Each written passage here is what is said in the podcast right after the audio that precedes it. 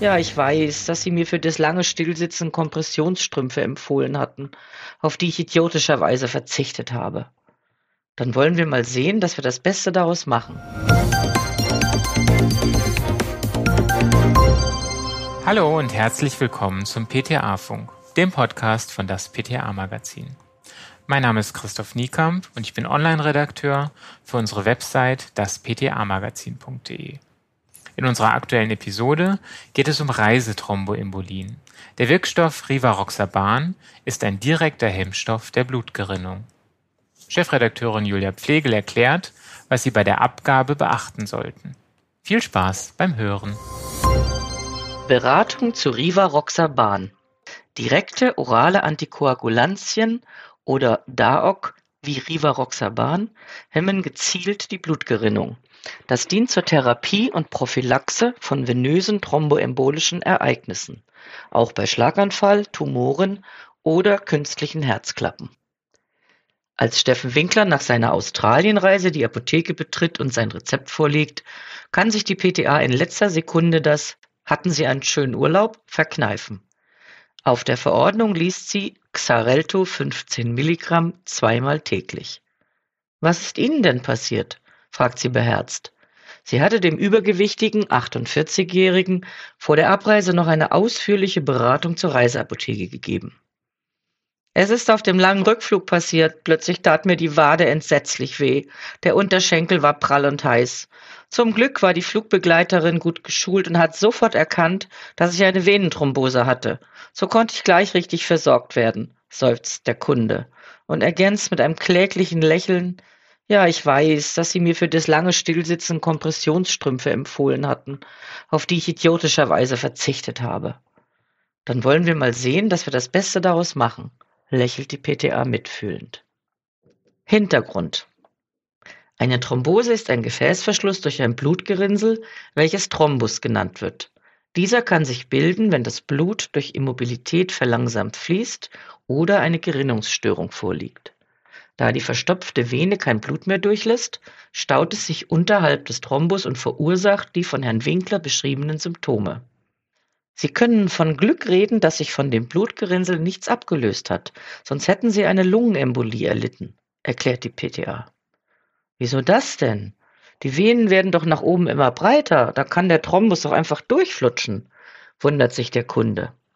Ja, aber die Venen tragen das Blut zum Herz von wo es über Arterien in Richtung Lunge gepumpt wird.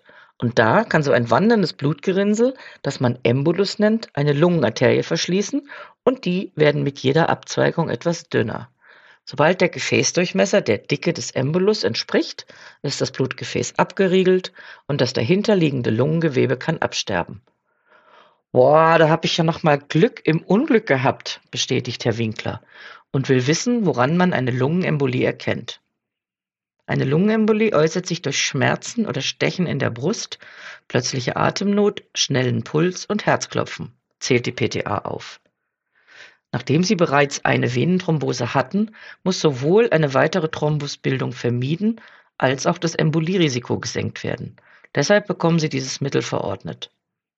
Der Wirkstoff heißt Rivaroxaban und ist ein direkter Hemmstoff der Blutgerinnung. Nebenwirkungen Prinzipiell erhöht jede Hemmung der Blutgerinnung das Risiko für eine unerwünschte Blutung. Deshalb sollten unter der Therapie alle Blutungsanzeichen berücksichtigt werden, egal ob es sich um Mundschleimhaut oder Nasenbluten handelt oder ob eine verstärkte Menstruation auftritt. Zudem sollte auf Hinweise für Blutungen im Verdauungstrakt, also Blut im Stuhl, geachtet werden. Vorsicht ist geboten bei Patienten mit einer schweren Nierenfunktionsstörung, die zu einer unerwünschten Erhöhung des Plasmaspiegels von Rivaroxaban führen kann. Zudem steigt das Blutungsrisiko durch Wechselwirkungen mit anderen Arzneistoffen. Dazu zählen die nichtsteroidalen Entzündungshemmer, die NSAR, die für ihre gerinnungshemmende Wirkung bekannt sind. Außerdem gehören dazu unter anderem selektive Serotonin-Wiederaufnahmehemmer, die SSRI, selektive Serotonin-Noradrenalin-Wiederaufnahmehemmer, die SSNRI, Azol-Antimykotika wie Ketoconazol und Itraconazol oder das HIV-Medikament Ritonavir. Extra. Nehmen Sie die Tabletten stets zu einer Mahlzeit ein, dann haben Sie eine ausgezeichnete Bioverfügbarkeit. Auf leeren Magen ist dagegen die Aufnahme schlechter und es kommt dementsprechend zu einer Dosierungenauigkeit, erklärt die PTA Herrn Winkler. Auf die Frage nach der Therapiedauer erklärt die PTA, dass er den Wirkstoff Rivaroxaban 15 Milligramm zweimal täglich über drei Wochen einnehmen muss. Die Tagesdosis beträgt 30 Milligramm. Anschließend wird der Arzt auf eine Erhaltungsdosis von täglich einmal 20 Milligramm reduzieren. Wenn keine weiteren Ereignisse auftreten oder zusätzliche Risiken für eine Thromboembolie bestehen, kann die Therapie nach einem Vierteljahr beendet werden. Kommt es jedoch erneut zu einer Thrombose oder Embolie oder liegen Risiken vor wie Immobilität, anstehende Operationen, Schlaganfall, künstliche Herzklappen oder Tumoren, sollte die Therapie weitergeführt werden, unter Umständen sogar lebenslang.